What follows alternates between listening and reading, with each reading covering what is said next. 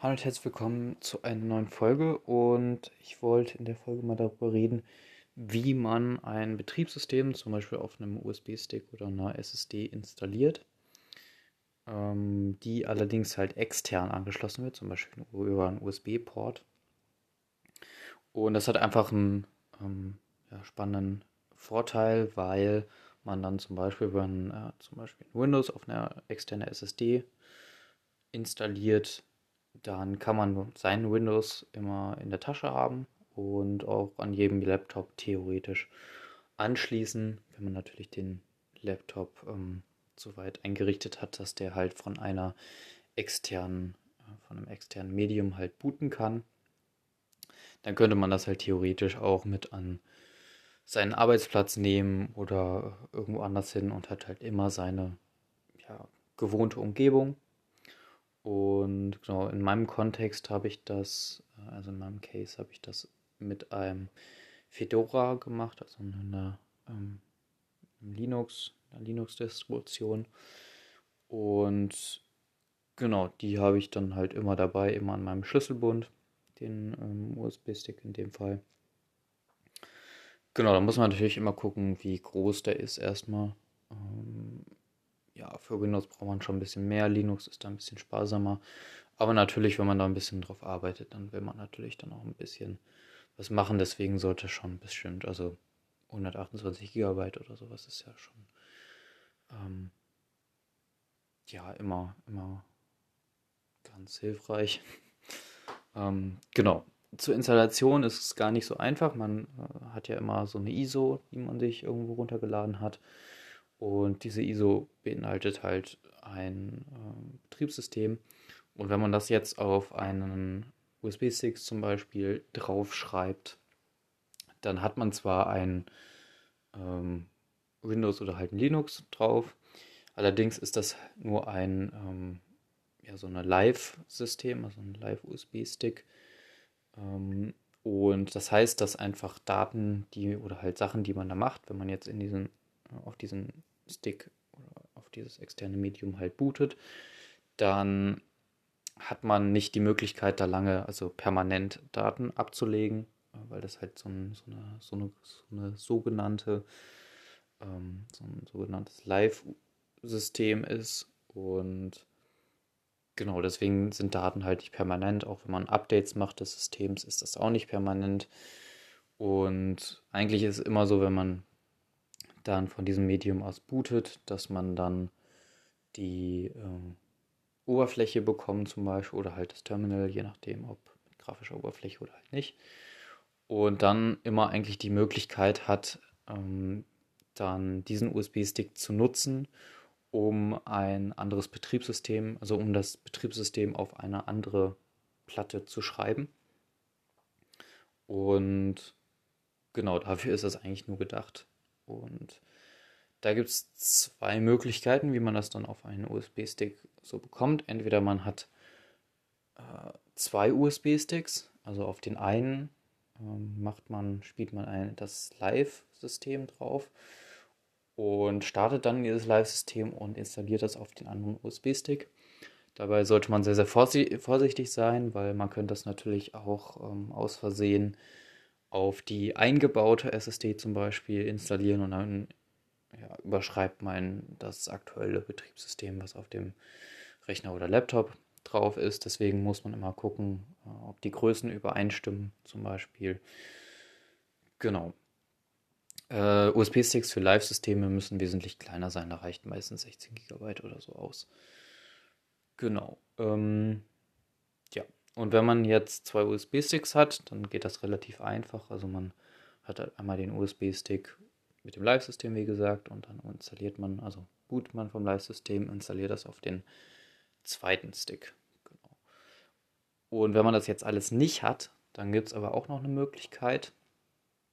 Ähm, die ist ein bisschen komplizierter, aber ähm, ich habe das auch schon gemacht. Und zwar kann man ein ähm, ja, ein externes Medium, halt zum Beispiel ein SSD oder sowas, auch partitionieren. Das heißt, dass man ja bestimmte Speicherbereiche so voneinander abgrenzt. Und genau, dann könnte man zum Beispiel die äh, ISO-Datei auf eine Partition spielen, die zum Beispiel 16 GB groß ist. Und dann bootet man auf diesen USB-Stick, auf diese Partition, die 16 GB oder halt irgendwie sowas in der Größenordnung groß ist. Und das ist quasi dann dieser Live-USB-Stick.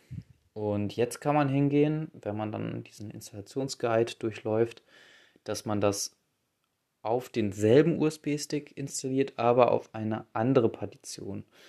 Und dadurch braucht man halt eben nur einen USB-Stick. Ist ein bisschen fricklich.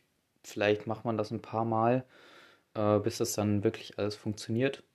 Man muss natürlich auch gucken, welchen Partitionstypen man benutzt, ob man dann äh, den äh, ersten, die ersten 16 GB zum Beispiel ähm, mit einer bestimmten Partition macht und den Rest behält man frei. Weiß ich gar nicht genau, wie ich das damals gemacht habe. Ähm, genau, es funktioniert auf jeden Fall. Und wenn man dann das installiert hat, wenn die Installation durchgeführt ist bei dem USB-Stick, dann kann man ähm, ja die Partition, äh, wo das Live-System drauf ist, erstmal löschen. Also dass der nicht aus Versehen irgendwie wieder in dieses Live-System reinbootet. Und wenn man halt diesen Speicherplatz wieder freigegeben hat, dann kann man in diesen ähm, ja, in das installierte, also in die neue Installation dann starten. Und dann hätte man theoretisch ähm, ja, sein System wieder da. Allerdings gibt es dann immer noch einen freien Speicherplatz dann, weil man den ja wieder freigegeben hat. Ähm, da kann man zum Beispiel dann ein ähm, anderes Betriebssystem starten und dann diese Installation ähm, auf dem externen USB-Stick dann erweitern, also dass man einfach den Speicher, also dass man das installierte System halt wieder ähm, ja, vergrößert, ähm, also damit das halt wieder den 16 oder halt ähm, in der Größenordnung halt diesen Speicherplatz, den wir für, für das Live-System vorher belegt hatten, dann wieder ähm, dem Installations, also der, der Installation dann zur Verfügung stellt. Und genau, so kriegt man es halt auch irgendwie hin, dann mit einem USB-Stick halt so ein ähm, Live-System äh, ja, herzustellen, also so, so eine Installation, also Installation von einem Betriebssystem wiederherzustellen. Ähm, ohne dazu halt einen zweiten USB-Stick zu haben, hat man ja nicht immer griffbereit. Genau. Ähm, ja, das denke ich war's. Soweit. Ist ein bisschen kompliziert. Ähm, muss man auf jeden Fall vielleicht ein paar Mal machen, bis es dann wirklich funktioniert. Teilweise hatte ich auch das Problem bei manchen Linux-Distributionen, dass man das zwei oder dreimal installieren muss, bevor das halt so richtig flüssig läuft. Und was natürlich auch ziemlich wichtig ist, dass man, während man auf diesem ja, Stick oder halt auf diesem externen Speichermedium halt, wenn man halt von dem gebootet hat, dass man diesen USB-Stick nicht einfach rauszieht aus dem Rechner. Das kann durchaus mal passieren, ist mir zum Beispiel auch schon mal passiert. Und das kann halt dazu führen, dass das System äh, nicht mehr richtig bootet, also dass man da Fehler bekommt. Oder halt das ganze System nicht mehr ganz flüssig läuft. Man kann da zwar noch mitarbeiten, aber teilweise werden ja, Programme ähm, ja, stürzen ab ähm, oder das ganze Betriebssystem hat Probleme irgendwie an manchen Stellen. Also da kann teilweise halt irgendwie was kaputt gehen und es kann teilweise etwas komische Nebenwirkungen dann haben. Deswegen immer den ganzen Rechner runterfahren, also alles äh, so weit warten, bis alles wirklich runtergefahren ist und dann erst den USB-Stick dann rausziehen. Genau. Und ja, eine wichtige Sache noch zu, dem, zu der Wahl des USB-Sticks oder halt zum externen Medium. Da bietet sich auf jeden Fall eine SSD an, weil die halt auch dafür gemacht sind, dass man da ein System drauf installiert. Und wenn man halt einen äh, sonst einen USB-Stick zum Beispiel nutzt, dann sollte man darauf achten, dass der wirklich auch performant ist. Also dass der mindestens ähm, ja, USB 3.0 unterstützt. Mit 2.0 kann man dann nicht wirklich dauerhaft arbeiten. Sollte man natürlich darauf achten, auch wenn man jetzt ein USB 3.0 hat, dass man den auch an einen USB 3.0 Port anschließt. Ich habe mir zum Beispiel auch einen äh, USB-Stick gekauft, der USB-C als Anschluss hat. Das hat teilweise noch Vorteile, dass es nochmal ein bisschen performanter ist. Und ich denke, da ist dann nicht der Flaschenhals an dem Port, also an dem Anschlussport selber, sondern eher dann die Limitierung de, der Schreib- und Lesezyklen vom, äh, vom USB-Stick aus. Genau, und da sollte man auf jeden Fall gucken, dass man da vielleicht auch mehr, äh, ein bisschen mehr ja, Geld in die Hand nimmt dafür, weil so einfache USB-Sticks, die man irgendwie dann für 10, 15 Euro irgendwo kaufen kann, die sind teilweise halt nicht dafür ausgelegt, dass man ähm, diese vielen Schreibzyklen dann ähm, ja, durchführen kann. Also es gibt da auch einen Indikator für Speichermedien, die, äh, also zum Beispiel die Schreibzyklen, also wie oft äh, ja, auf diesen USB-Stick geschrieben werden kann, bevor der halt kaputt geht. Und genau, das ist halt auch so ein Indikator, der halt möglichst hoch sein sollte bei diesen, bei dieser Art. Also wenn man da wirklich eine Installation äh, von einem Betriebssystem drauf schreibt, weil halt ziemlich oft gelesen und geschrieben, also vor allen Dingen halt geschrieben werden muss. Ähm, genau, da gibt es einen Indikator ähm, Tera, Terabytes Written oder irgendwie sowas heißt der.